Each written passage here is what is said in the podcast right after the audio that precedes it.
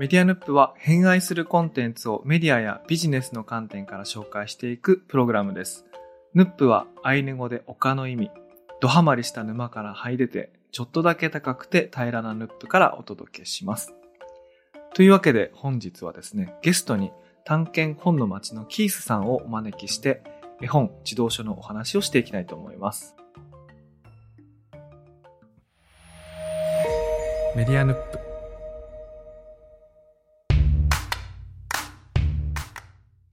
こんばんは、佐々木隆です。こんばんは、キースです。ようこそおいでくださいました、キースさん。はい。えっと、キースさんはですね、あの、いつもメディアヌップの Discord サーバーの中で、はい。なんかコメントくださるんですけれども、もともとは、確かあの、どんぐり FM のトラックバック企画の中で、なんか参加されてるのを私が聞いて、はいすごい面白い番組があると思って、それでこう、なんかリプライしたりしたのがきっかけだったと思うんですけどもあ、、そうですね。それ以来こう、お隣ポッドキャストみたいなはい。感じで、はい、お付き合いさせていただいてたんですけれども、今回ついにですね、はいあの、ちょっとゲストにお招きすることができました。嬉しいです。あの、簡単にで構いませんので、なんか、はいご紹介いただいてもよろしいですか？あ、はい。キースと申します。えっと、今初めに佐々木さんが言ってくださったように、探検本の街という、えー子供の本の感想とか、あと子供の本と出会うための特集を掲載しているウェブサイトを運営しています。で、私が一人で運営しているのではなくて、えー子育て中の何人かの方にブックガイドさんとして、えー本の感想を書いてもらって、えー私が代表としてそれを運営しているという形です。あの、私、あの、本大好きなんで、あの、本に関わる仕事をしてる人にこうめ興味津々なんですけども、はいはいはいこれなんで始めようと思ったんですか？えっと、うちの娘が、あ今、えー12歳の女の子と9歳の男の子がいるんですけれども、えー始めたのが娘が、えっと、小学4年生の頃に、えーうんうん。こういうウェブサイトを作ろうって思ったんですけれども、もともと娘がすっごく本が好きで、いろんな本を一緒にはい、読んでたんですね。で、もう娘がすごく読むのが早くって、どんどんどんどん読んでいくので、それを見るのがすごく楽しくって、うん。こんなのあるよっていうふうにこう進めたりして一緒に読んでたんですけれども、ちょっとコロナ禍でなかなか図書館にも行けなかったりとか、街の本屋さんにもういうはい、行けなかったりっていうことで、えーネットでどんな本があるかっていうのを調べてたんです。で、うんまあ、アマゾンのレビューとかもあるんですけれども、私が調べてる時は、それよりも、個人の方がやってるブログで、こう、どんなのが好きなお子さんがどんな本を読んで、どんな風な感想を持ってるのかっていうのところまで調べるのが好きだったので、そういう風に個人の方のブログを読んだりしてたんですけれども、結構やっぱり個人の方なので、情報が点在していて、あっちのブログ行ったり、こっちのブログ行ったりっていうので、ちょっと。なんかこれう一箇所に固まってたら楽しいんじゃないかなっていうふうに思って、だったら作ってみようっていうふうにそこで思い立ちました。なるほど。はいたった一人のためにはい。最初は始まったやつだったんですね、これ。そうですね。でもた、娘のためにというよりは、うんうちの娘みたいな子ってきっとたくさんいるだろうから、まあうんそういった親子の、親子、そういったあの子供とか保護者の方々にも、これって参考になるんじゃないかなっていうふうに思っていったんですね。確かに、はいあの、図書館でも本屋さんでも、はい。絵本って数が多すぎて、はい。何がどういいのか、おはいすすめなのか、うちの子に合うのか、なんかはいもう手がかりがないですよね、なんか。そうですね。あとは私が今運営している探検本の街の特徴の一つが、えー子供の本っていう大きいくくりで、えー紹介しているので、絵本だけじゃなくて学習漫画とか、あと、うんうんうんえー小学校高学年から中学生向けの参考書も紹介しているんですね。あ、なるほど。なので絵本の紹介って言ったら、まあ、他にもあの絵本ナビさんとかあるんですけれども学習漫画ってあんまりないなっていうふうに思って、うんそれも一つの特徴かなと思ってます。今、私の子今8歳、はい今年9歳になるんですけども、あの、だんだんとこう学習漫画をたくさん読む年頃に、あの、突入するので、で、学習漫画って各出版社がね、出してますでしょ？いろんな大きいところはね、大体。どれがいいのかなってこう悩むのを、あの、検討するのを今から僕自分の楽しみにしてまして。はい。すごくどこの。会社の歴史観が、うんあ 歴史観っていうか、その、ちゃんと作ってあるかみたいなのを調べるのを楽しみにしてたんですけど。はい。じゃあそんなのも、サイトを訪れたらわかるっていうか、はい。なんかそんな感じなんですね。そうなんです。はい。えちなみにもう一個聞いてみたかったのが、はいキースさんって、はいもしかしてダニエル・キースのキースですか？いや、違うんです。あ、違うんだ。あ、違うんだ。あ、僕もうほほぼ間違いないと思って今。でも惜しいです。あの、キース・ジャレットのキースです。あ、なるほど。はい音楽のジャズ。っていうか。はい、うんはい。そうですね。そっちなんですはい、ね。はい。そんなに深い意味がなくて、うん。なんかこう、じゃあ、初めノートで発信していったんですけれども、うん。何か名前、何がいいかなって考えてた時に、たまたまキース・ジャレットの CD が目に入ったんですね。うん。で、その時に、あ、キースっていいな、その男性とか女性とかっていうのがあんまりわかんない、まあ男性の名前ですけど、なんとなく日本語でキースだったら、こう、うん、ふんわりしてていいかなっていうのと、あとそのうんうん。キース・ジャレットの思い出の一つで、えー臨月の、あの、上の子をし妊娠してるに臨月の時に、渋谷の文化村でキース・ジャレットのライブがあったんですけれども、その時にもう出産したらしばらくはお母さん頑張らないといけないというか頑張るから、うん最後のチャンスだと思って目いっぱい着飾って渋谷の文化村のライブに行った思い出があったので、なんとな、くその、うん、お母さんとしての決意を固めた日っていうのをいつまでも思っておこうなっていうのもね。ちょっとあってキースっていうふうにつけました。じゃあその、最比較的最近っていうか、その、第一子がお生まれになられる時にこう、自分でこう名乗り直したっていうか、あの、そういはいはう記念すべきはい。お名前みたいなやつなんですね。そうですね。でも名乗ったのは、そのうんノートを始めたコロナ禍の時なので、うん2019年 ?2020 年とかですかね。いや、はいいいですね。なんかいや、なんか、はい。今、ちょっと脱線しますけど、はい。名前をつけるっていいですね。なんか、ね自分にもう一回名前をつけるって、はい。僕すごく適当につけちゃったんで、あの佐々木2って意味なんですよ。はいはないはい。L が、その、二つ。二つで2で。ですごい何の意味もないように、なんか音の響きっていうか文字面が不吉で、キルですよね。そうなんですよ。すごくね、後悔し、後悔はしてないですけど、はい。うん。いや、でも今のキース・ジャレットの、はい。キース・ジャレットもそうだけれども、自分がそういうタイミングで選び取ったものから、そういうこう、なんかそういう兆しをうん自分の名前にするっていうのはすごいいいですね。そうですね。最近はキースさんっていう風に呼ばれることがすごく増えてきたので、なんか自分でも、その人格を使い分けてるっていう感じではないんですけれども、うんなんかもう一人の自分ができたような感じで、すごく面白いなって思ってますね。なるほど。いや、僕はてっきりあの、アルジャーノンに花束はいはい。王の、きダニエル・キースかと思ってました。その本で、本つながりではいはいはい。違いましたね。じゃあ今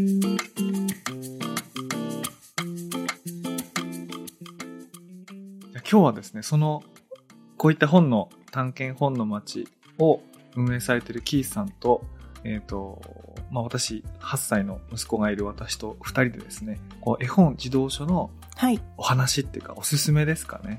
みたいな、そういったことをちょっとお話しして、情報交換したいなと思うんですけれども、よろしくお願いします。この企画をキースさんに持ちかけてもらった時に、私誰とも絵本の話したことないことに気づいたんです。はいはいはいはい。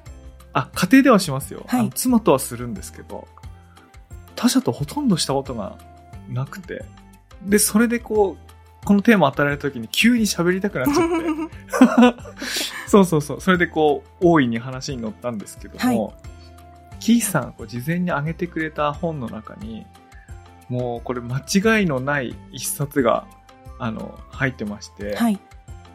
だるまさんが、だるまさんの、はい。だるまさんと、これ私自分の子供生まれた時に友人から3冊セットで送ってもらったんですけども、はい。もうなんかこんなにもう受けるのかっていうのを、ですよね。びっくりした本なんですけども、それキーさんがこう上げてくださってたんで、これちょっとどんな理由でご推薦されてたか、かそれから聞かせていただいてもいいですか？そうですね。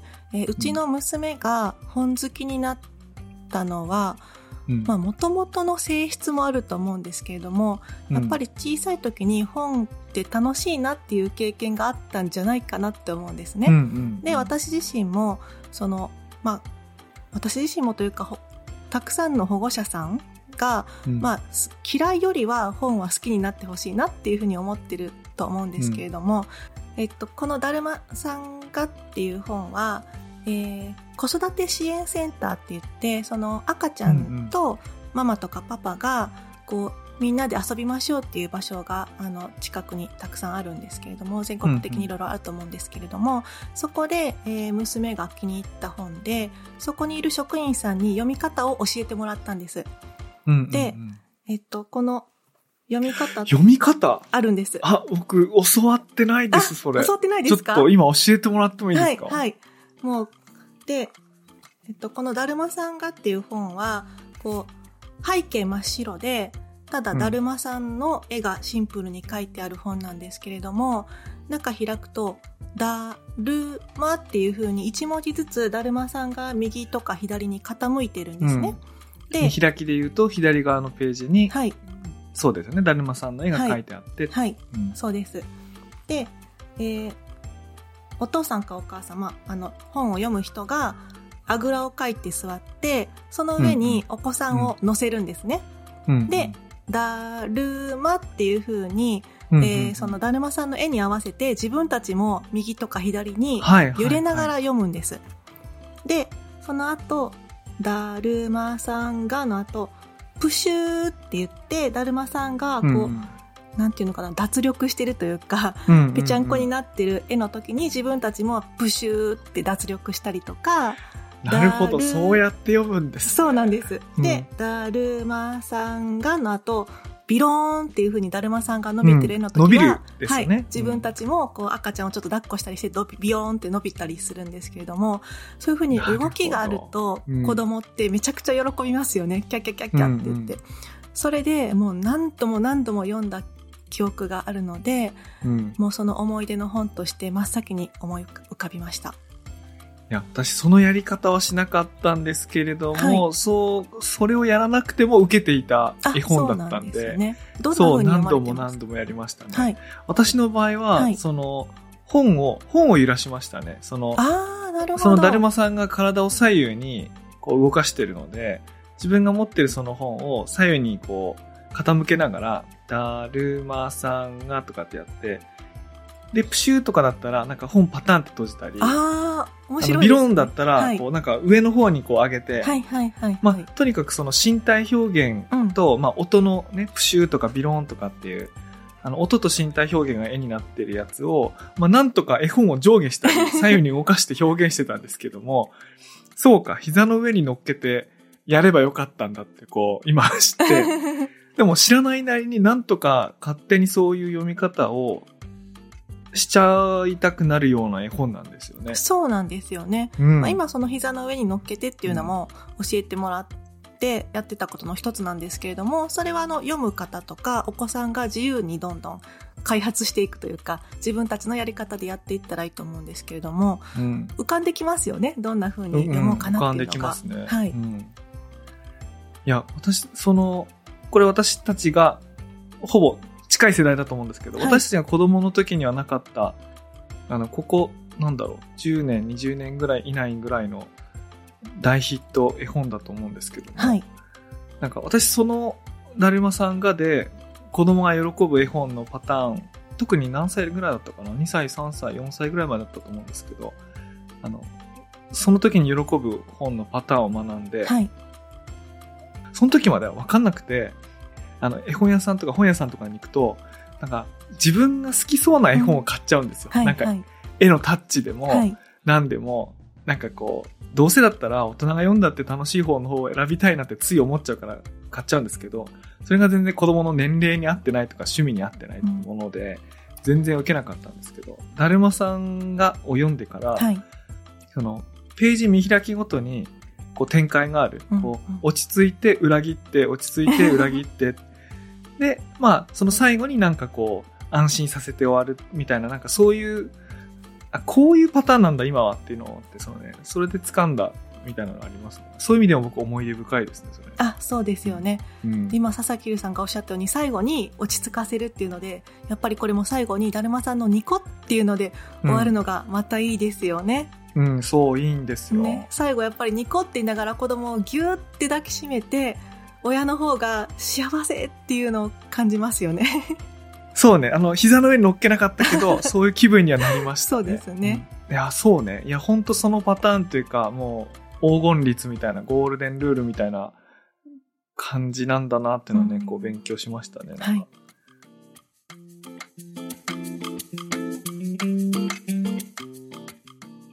それで言うと、あの、さっきの、安心させるっていうので今、思いついちゃったんですけど、はい。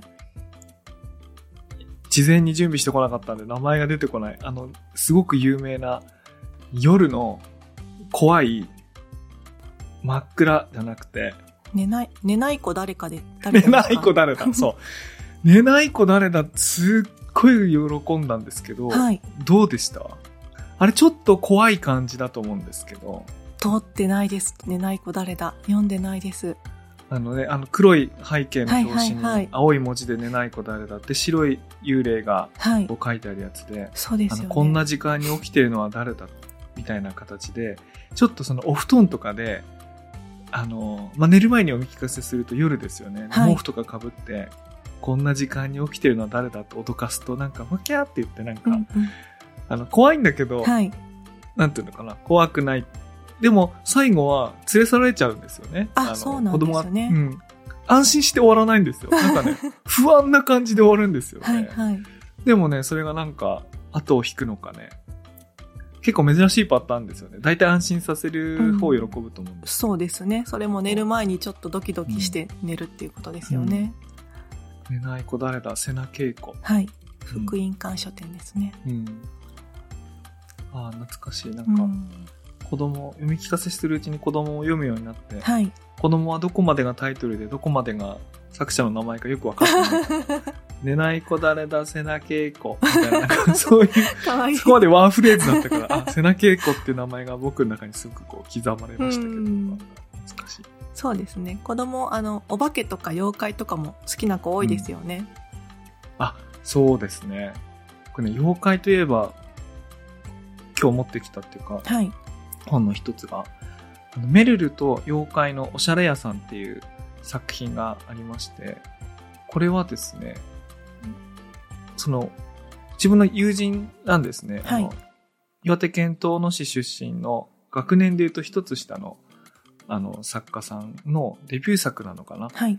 もともとこうずっとイラストを描いてた方で、デビュー作がこの発売されたんですっていうことで、あの、送っていただいた、あ、買ったのかなうん。あの、つぐみさんっていう方なんですけど、はい。で、それでこう送っていただいて読み聞かせたら、こうなんか歴代トップ10に入るぐらい大受けして、もう何十回読んだかな、?2、30回以上は聞かせてると思うんですけども、これも妖怪カッパとか、ぬらりひょんとか、えっ、と、かまいたちとかなんかいっぱい出てきて、で、その妖怪たちが、にこう、着せ替えをするんですね。なんか、例えばカッパには、あの、プールで泳ぐための水着を着せるとか、あの、天狗には、その、ビーチでくつろぐためのアロハシャツを着せてあげるとかっていう。そこにちょっと意外性があって、で、1ページごとにいろんな妖怪が来て、困りごとを伝えて、その困りごとを解決する洋服を着せてあげるっていうのが、まあ、繰り返されるんですけど、なんかその繰り返しパターンの中に、なんか伝統的な妖怪と、なんか現代的なファッションとみたいな、うん。なんかね、着せ替え要素が混ざってね、へー。なんか特別なストーリーがあるわけじゃないんですけど、これ反復とね、この妖怪とすごい大受けしましたね。面白そうですね。読んでみたいです。う実際これあの、私がこう、東能の出身なんでわかるんですけども、あの、どこの神社をモデルにしたかわかるんですよ。あ、そうなんですか。そうそうそう。だそういう意味で、うんあの、絵本なんだけど、うん実際行けばあるっていうね、あの、面白さもあるんですよあ、大人が読んでも面白そうですね。うん、大人が読んでもね、うんあの、たくさん妖怪が出てくるんで、あの、大人であれば、その、水木しげるの妖怪とか、なんかアニメで見知ったやつなんかが、びっしり書いてあるんでね、へーそうやって見ても面白いと思います。あ、そうなんですね。どんな妖怪が出てくるんですか？えっ、と、例えば、い一旦木綿みたいなのを、はいはいはいまあ、一旦木綿かな？はい。一旦木綿はどんな服を着るかんですか？まいたち。あ、一旦木綿は、えっ、とね、服を、登場して服を着替えていくのははい5、6、5、6匹ぐらいなんですあ、そうなんけども、ですね。その、おしゃれ屋さんっていうあのタイトルなんで、そのいろんな服をあの売ってくれるよっていうお店が大評判になって、うん。最後大行列ができるんですよ。うん。で、その大行列のシーンに何十体かの妖怪が書いてあって、はい。で、子供は最後それを大人に質問するんですよ。これ何？これ何？これ何？とか、これ100名だよとか、あ、すごい。これは、あの、海坊主だよとか、はいなんとかって、はいはいで、その、その質問に答えられるように大人もまた妖怪を覚え直していく。あそうですね。いや、なかなか私答えられる自信ないですね。自分はね、なんかはいその、あの、で、たまたまたまだい、大体できたんですけど、うんそうそういう、あの、びっしり書き込んであって、うん子供がそのディテールに気になったら、すごく掘り下げられるっていうタイプのはい。絵本がはい。私好きで、あ、わかります。うん子供も好きですね。カラスのパン屋さんとかも、いろんなパンが乗ってて、そうね。ぎっしりなる中からね、ね、いろんな話がこう、うん自分たちで広がっていくっていううん面白さありますよね。うん。いや、カラスのパン屋さんは、はい私子供の時は読んでなくて、これ昔からあると思うんですけど、はい私子供の時は読んでなくて、自分の子供に初めてこう見せたんですけども、あの、いいですよね。いいねなんかパンがいっぱい書いてるシーンありますよ。はいはい、ありますね。しかもこう、現実に存在しない何かをこう、はいはい動物パンみたいなやつがいっぱいあって、はいはい。ああいうのめちゃめちゃいいですよね。そうですね。うん。あ、今その該当シーン今検索して、あ、出て、出てきた。キリンパン、ネズミパン、子犬パン、かぼちゃパン、太鼓パン。もうこういうページで、なんか一番好きなのどれだとかってはいはい。指さしたり、お父さんが次に好きなやつ、クイズですとかってう言って、んうん。なんか当てさせるとか、なんかもうずっとやってましたあ、そうですね。もうパクパク食べたりしてましたね。これ。うん。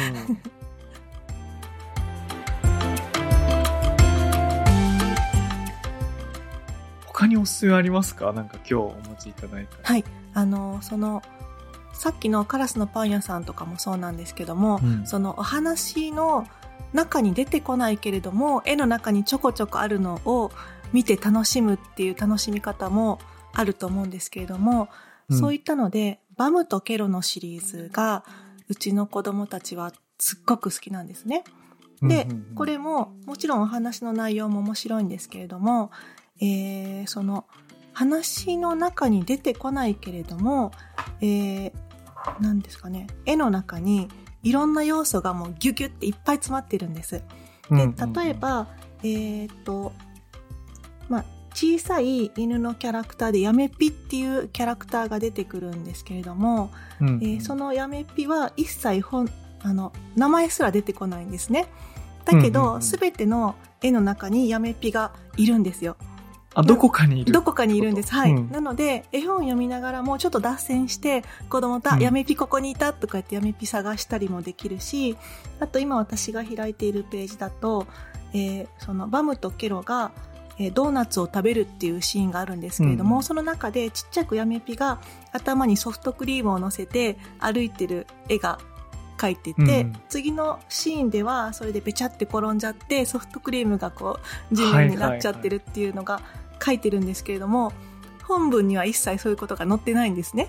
うんですが、自分たちで読みながら、あ、やめぴが転んじゃってるとか、そういうふうに全然違うところも盛り上がれるっていうのが、また楽しさだなって思ってます。いや、これ、今、は絵見てますけど、はいこれ面白そうですね。そうですね。でも私はじめその子供たちがバムとケロを好きになるまでは、正直その、えっ、と、まあ、主人公のケロちゃんっていうカエルとバムっていうちょっとこう、なんていうか、個性的な顔の 犬のキャラが主人公なんですけども、バムがすごくまぶたが腫れぼったいような感じで、まあ、可愛いか可愛く可ないか愛いかって言われたら、確かに可愛くない。あ、そうなんです。可愛くないんですよね。なんで、なんか不思議なキャラだなって思って、そんなにこう自分では手に取らなかったんですけれども、ちょっとそれもやっぱりインターネットでいろんな人のおすすめ調べてる時に大絶賛してる方がいて、試しに一番おすすめされていたバムとケロのお買い物っていうのを買って読んでみたら、もう子供にめちゃめちゃ受けて、なんかそういう風に子供と読んでいるうちに私もバムとケロ大好きになってきちゃったんです。うんうん。へえ、これ何歳ぐらいの時にこれは読まれましたか？買ったのが、えっ、と、上の子が小学2年生で下の子が幼稚園の年中ぐらいの時に初めて買ったんですけれども、それからもうだから、えなどれぐらいだろうな。5、6年 ?5 年ぐらいは経ってますが、うん未だに読もうって言って持ってきますね。なんと、はい。私今これ、おすすめお買い物ですか？おすすめはお買い物です。私これ買いました。買いました？あの今、はい今買いました。はい。あの、全シリーズ持ってるんですけれども、やっぱり一番初めに買ったお買い物っていうのが、うちの子たちは一番好きですね。これ、いや、今注文しましたよ。はい。で、さっきのだるまさんシリーズとも共通するんですけれども、あの、子供に飽きさせない工夫っていうのが、うんやっぱり大事だな。特に小さいお子さんは、こう、なんていうかな。読む、聞くだけじゃなくて、こう自分で探すとか、なんかこう動くとかっていう要素があると、さらにこう絵本好きになると思うんですけれども、そういったので、バムとケケロのシリーズは、こう、うんいろんな楽しみ方ができるっていうのが楽しい絵本ですね。なるほどね。はいや、確かにそういう楽しみ方してましたね。この話の本筋ではなはいい、とこはい、ろのはい、絵のディテールに、はい。なんか想像を膨らませて。うん。僕今これ、その、その読み方で今思い出したのは、はい。電車に乗ったよっていう絵本があって、これ男の子なので、その電車の絵本とかよく、あの、当時っていうかね、小さい時に読んだんですけども、これあの、お話は単純で、はいあの、田舎にいる、そのご家族のうち、あの、お母さんとお子さんが、えっ、と、ローカル線を乗り継いで、新幹線に乗って、で、最後東京だと思うんですけども、東京にいる親戚のいとこのお家に遊びに行くっていうやつで、はい。で、その、電車に乗ったり乗り換えたり、乗り換えの駅でいろんなお店を見たりみたいな、ただそれだけのあれなんですよ。はい。だから、街の風景が書いてるだけなんですね。例えば、ラーメン屋さんに並んでる人がいるとか、あの、床屋さんでパーマ当ててる人がいるとかっていうのが、ただ見えるだけで、あの、会話とか何にもないんですよ。はい。ただ単にひたすら移動するだけなんですけども、それってあの子供にとってだんだん世界が広がっていく感覚と近く近くて、最初家の近所の公園だけ遊んでた子供が、はい。だんだん電車に、各駅停車の電車に乗るようになるとか、で、新幹線乗っておじいちゃんおばあちゃん家に行くようになるみたいなの。でそうすると見たこともないうん。お店、ハンバーガー屋さんとかラーメン屋さんとかこう出てきて、そういう感じでどんどん情報量が増えていって、っていう絵本なんですけども、だんだんこうひねった見方をするようになっていて、うんうん最初その3人家族のうち、お父さんが車で駅まで送りに来て、お母さんと子供だけがバイバイってくるねってやるんですけど、そのお父さんってちょっとしか書いてないんですけど、そのお父さんの背格好に似た人が、どっか別の駅でいたりなんかすよ で、それは絶対作者の意図じゃなくて、はいただ単にこっちの深読みなんですけど、お父さんついてきてるぞ、みたいな。言いながら、お父さんラーメン屋でラーメン食ってるぞ、みたいな。なんかそんなこと言いながら、あの、読むんですけど、はい子供は受けるんですよね、なんか。そういうの面白かったですね。いいですね。うん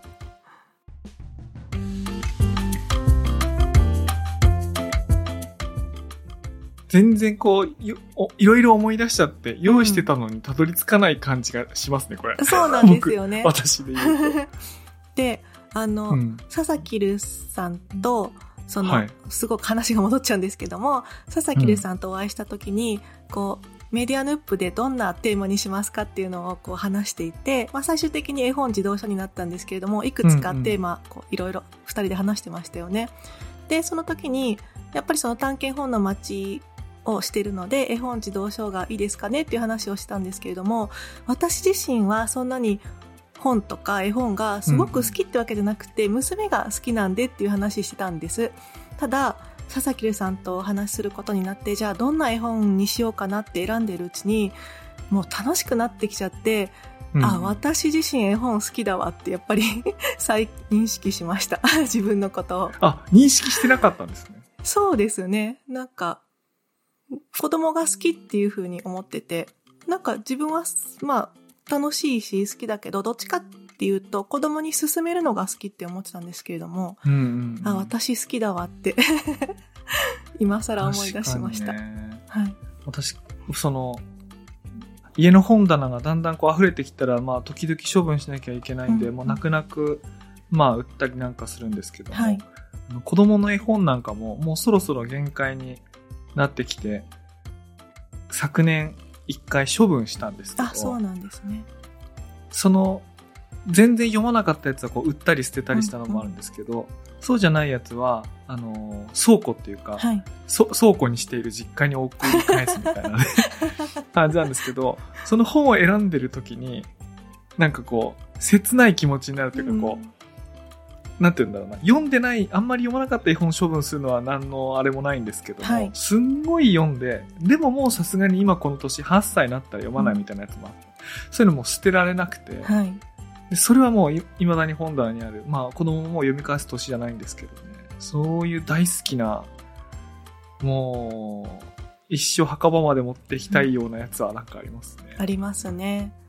なんか特に子供が小さい時に一緒に読んでいた本って、今は読まないけれども、こう、見たり触ったりするだけで、その時の感覚ってこう思い出すっていうのありますよね。うん。思い出す。今は子供と一緒にもちろん住んでますけど、これが10年とか経って子供が独立した後に、だるまさんがを見て泣くのかもしれないなとか 思いますね。うん。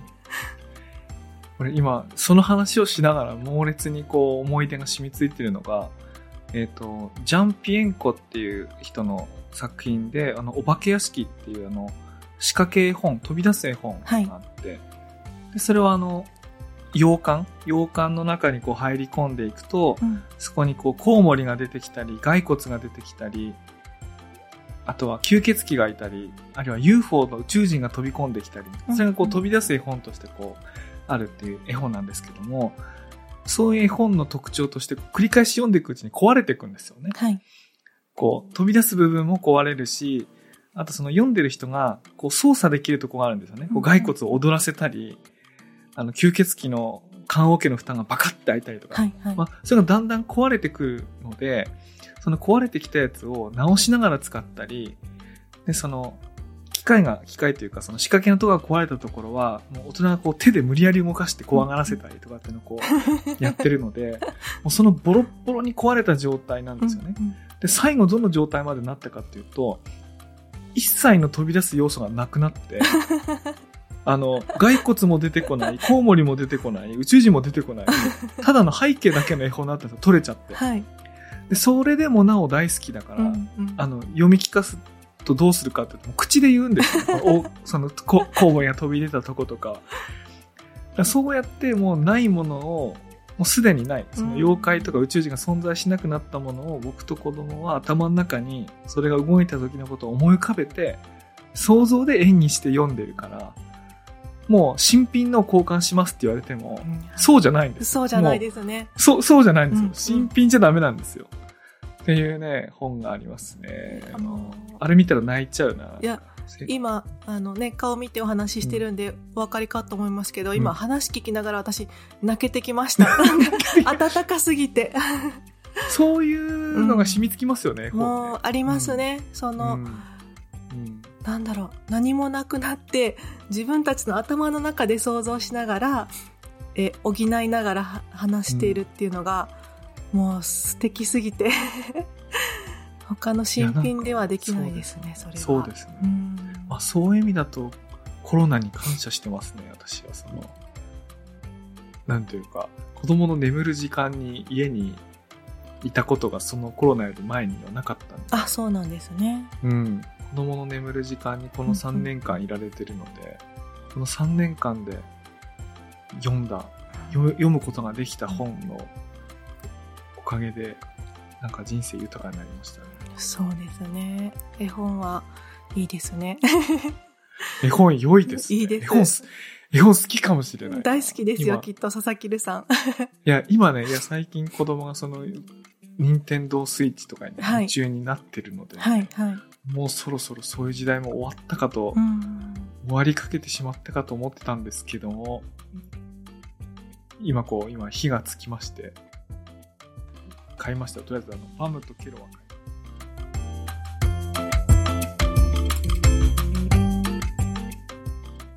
佐々木留さんのお子さんが今うん8歳ということですけれども、うん絵本のまあ次の段階というか、えー児童書っていうのはご興味ありますか、え、自動書ってどういうやつですか？その、代表的なタイトルで言うと。えっと、私が児童書の代表って思ってるのは、えっと、解決ゾロリですね。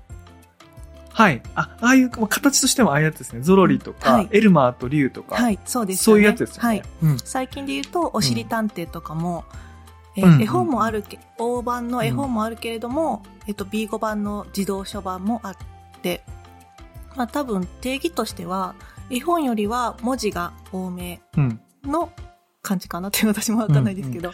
そうですね。あ、はい。息子ね、そっちの方に今行き始めまして、あの、あ時をかけるネズミの大冒険っていうシリーズがあって。これそのネズミたちが、こう、まあ、ネズミたちってあの、何度も何度もたくさんあの、子供を産んで、こう、次の世代に繋がっていくと思うんですけども、はいその、ネズミが、こう、時代を超えて冒険する、アインシュタインの時代とか、リンドバーグの時代とか、アームストロングの時代とか、それあの、絵本なんだけど、すっごい文字が多くて、それもねだって、読んでるので、しかも自分でもう今、黙読し始めたんで、ああ、いいですね。そう、黙読してる姿がね、はい可愛いんですよ、ね。あ可愛いですね。黙読は可愛いんだよもうな。あ、もう今思い出しました。あの、うち、下の息子も本好きなんですけれども、本棚の前に、こう、膝立てて座って、夢中になってる読んでる横顔が可愛すぎて、もう、キューってなったのを思い出しました。その姿を。うちの息子本読むの得意じゃない方なんですけど、すごい好きなの見つけた時はこう、読むので、その、それが珍しいんですよ。はい、はい。黙読してるの珍しいんで、もう必ず写真撮りますね。黙読。黙読はね、もう絶対写真撮りま撮ります。見かけたら。うん。そうです。なので、あ、それが自動書ですね。あのそうですね大判でとか単行本で文字が、はいはいあの、はい。うん、で、そうですね。だんだんそういう風になりますね。なりますね。で、その、児童書に、えー移行するっていうんですかね。まあ、絵本もひず何歳でもね、もちろん大人になっても楽しめますけれども、そろそろ児童書も読めるんじゃないかなってなった時に、おすすめの本がもう一冊あって、はい。えーぜひ読んでお願いします。はいうんえー秋山智恵さん編集で、えー改正者の次何を読むっていう本があるんですね。うんで、これ、は、えっ、と、1、2年生と3、4年生と5、6年生の3冊になっているんです。うんうんうんで、ちょっと今手元にあるの、3、4年生の方を見ると、えっ、と、こう、初めの1冊っていう、えーなんて読みやすいものが出てきて、うんうんそこから、アート E どっちに選ぶっていう質問に沿って進んでいくと、おすすめの本を教えてくれるよっていう、その本をおすすめしてくれる本なんです。そういうことなんですね。はい、はい。うんうんで、えっと、例えば、友達の扉だったら、初めの一冊が、嘘がいっぱいっていう本があって、その次、次何を読むっていう項目で、あ、始業式の話、い、運動会の話っていう風に進んでいって、で、まあ、あーかいいか選ぶと、次また、どっちの授業が好きっていうので、うんうんえー体育の時間にドッジボールか、い、家庭科の時間にお料理っていう風に、こう、どんどん枝分かれして進んでいって、それぞれおすすめの本を教えてくれるんですね。で、はい。うちの娘もこれ大好きで、ちょっと今、画面に映すと付箋がたくさん貼ってるんですけれども、本当だ。もう自分でこれを読んで、次これ読みたい、これ読みたいって付箋貼らすとたくさん出てくるんです。でも。はい。これ今、買いました？そうですか。はい。あの、1、2年生編、はい3、4年生編、はい5、6年生編ってこう3冊あるってことだったので、はい。今度息子が3年生になるので、その春休みにはい。これ渡して、はい。なんか、1、2年生のやつ渡したいなって一瞬思ったんですけど、うんうんうんあの子供ってこう、学年上がるの喜びますでしょ？喜びますねなんかこう自分の。だから今2年生のとか渡すと、なんかちょっとあれかなと思って、お兄ちゃんになるんだよみたいな感じで、うんうんうんはい3、4年生のやつをはいちょっと早くはい。渡してあげたいという気になったんで、はい買いました。あ、いいですね。そうなんですよね。こういうふうに、こう、学年が載ってるものって、その学年変わった時のプレゼントにも喜ばれるし、子供のちょっと自尊心をくすぐるようなところってありますよね。いいですね。はい次何を読む？はい。いいですね。はい。この問いかけ。で、やっぱりこれも、その自分でチャートを指で辿っていったりっていう、こう、動きがあるので、なんか、ただこう、本をパラパラ読んでいくよりも、こう、自分で見つけていってるっていう感覚がきっとあるんじゃないかなと思って、そこも大きなポイントかなと思ってます。うんで、私がこの本がすごく信頼できるなって思ったポイントがあって、えーうん1、2年生の一番初めに出てくる本って何だと思いますか？え、ちょっと待ってくださいね。はい。1、2年生編のの最初に出てくる。最初に出てくる本です。初めの一冊。はい。私知ってそうです？その本。知ってます。えーなんだろう。ひねったタイトルではない。ではないですね。え、グリとグラとか。惜しいですけど、違います。惜しくはないかな。さっきまでの株会話に出てきて、自動書の、えー、もう、殿堂入りというか、大人気の自動書です。私はその、解決ゾロリ。うピンポンです。あ、解決ゾロリ。あ、解決、さっきも私が話した。なるほど。はいそれがそうなんですね。はいうん。私が知ってる中で解決ぞろりを読んだお子さんでハマらなかったっていうお子さんは今まで聞いたことがないぐらいもうどんなお子さんも解決ぞろり好きなんじゃないかなって思うぐらい大人気なんですけれども私通ってなかったですねあ。じゃあ、そうですかこれ改めて。はいはいはいなんか僕のイメージだとあの、晴れ時々豚とか、はい。なんかそっちのイメージが、この手のやつだとあったんですけど、はい。解決ゾロリがもうマスターピースなんですね。この、そうです。言い切ります。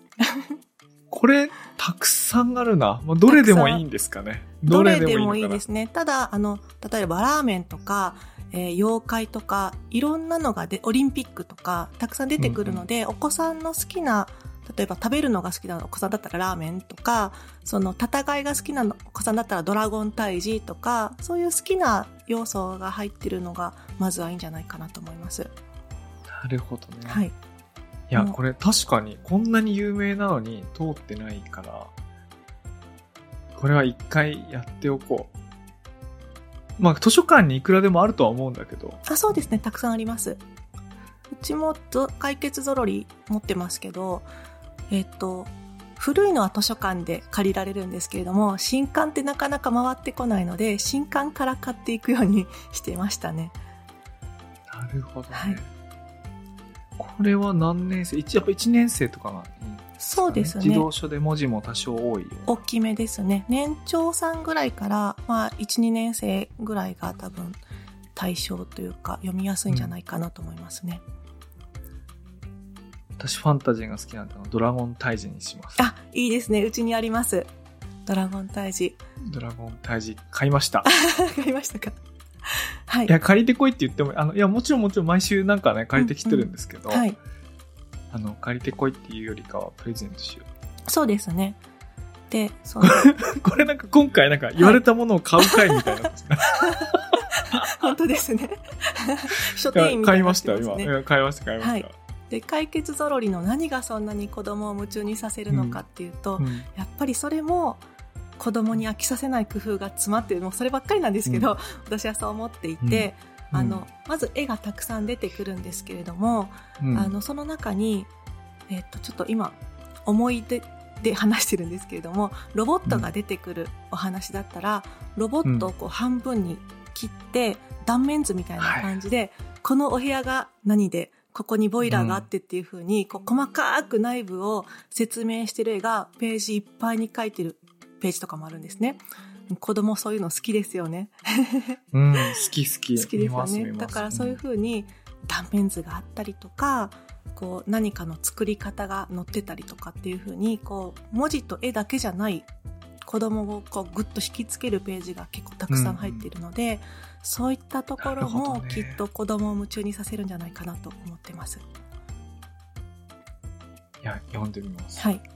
で、そんな大人気のゾロリが一番初めの本に載ってるっていうのが、まず私がもうこれ、すごくこう分かってるというか、大人が読んでほしくて書いたわけじゃなくて、やっぱり子供のうん読みたいって思う本をちゃんと分かってる方が編集されてるんだなっていうふうに、もう絶大な信頼を得たポイントいや、ですね。本当頼るべきですよね。はいあの、自分バカじゃないかと思ったのは、その子供が生まれる前、その、もう間もなく生まれるよみたいな時に、はい。これからは、その、自分の本だけじゃなくて、うんうん子供の本も買えるようになるんだと思って、はい嬉しくて、はい。あの、本屋さんに行って、生まれる前に、この、こんな本子供好きかなとかってこう選んだ本があるんですけども、それ、今に思ってみれば、もう12歳とかね、15歳に読む本なんですよ。あの、今8歳で、その当時買ったものが今全然読む年齢に至らなくて、うん全然まだね、読んでないんですけど、はい。それはね、何だったかな、ショーン・タンのアライバルっていう、うんあの、海外のね、絵本だったんですけど、まあはい絵がかっこいいから買ってみたら、大人の絵語丸出しで子供のことまるで分かってない状態で買ってるわけですけど、はいはい。やっぱりこうガイドに従って、その時その時いいやつ買うのがいいですよね。楽しいですね。でも、佐々木さんがそのされたように、自分が好きなっていうか読んでほしい、いつか読んでほしいなっていうのをいつまでも置いておいて、んいつかお子さんがそこにこうたどり着くというか、年齢が追いついた時っていうのがまた違った喜びがありそうですね。あれね、年齢だけじゃなくてね、はいなんかね、いや、ほん例えばあの、二人は友達？あの、ガマくんとカエルくんの、あ、はい。あの、二人は友達あれ、あれの絵本の古本がすごいかっこよくて買ったとか、はい。あと、ピーターラビットの絵本が、すごく古本がかっこよくて買ったみたいな、うんうんもうね、子供のことまるで考えないで買ってんすよね。海外の、海外の絵本の想定が美しくてうん。買ったみたいなね。でそんなのね、もう全然受けてませんから、もう、もう、ガマくんとか、カエルくんのやつとか、もう対象年齢なんだけどもね、なんか、もう全然こう、手に取りづらい、あうんの、かっこいい想定なんですよ。うん。もうね、こんなんはね、ダメだなって言って。あの、あの、エゴ、もう親のエゴがね、出たうんうん本選びでした、ねそうですね。うん。なんかやっぱりまずは絵本が好きっていう風になってから自分でどんどんね見つけていく中でまたガマくんとカエルくんとかも楽しいってなるかもですけど、やっぱりまず最初に好きにならせる絵本っていうのを渡してあげたいですね。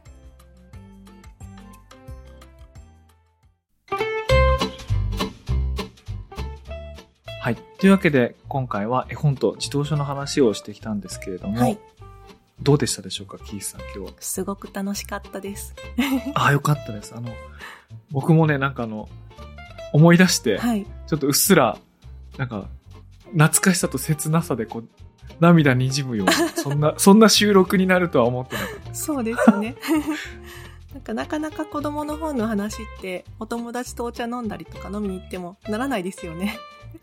飲み屋ではしない。しないですよね。しない。はい。うん。というわけで、今回キーさんと二人でお送りしました。それではまた次回。おやすみなさい。おやすみなさい。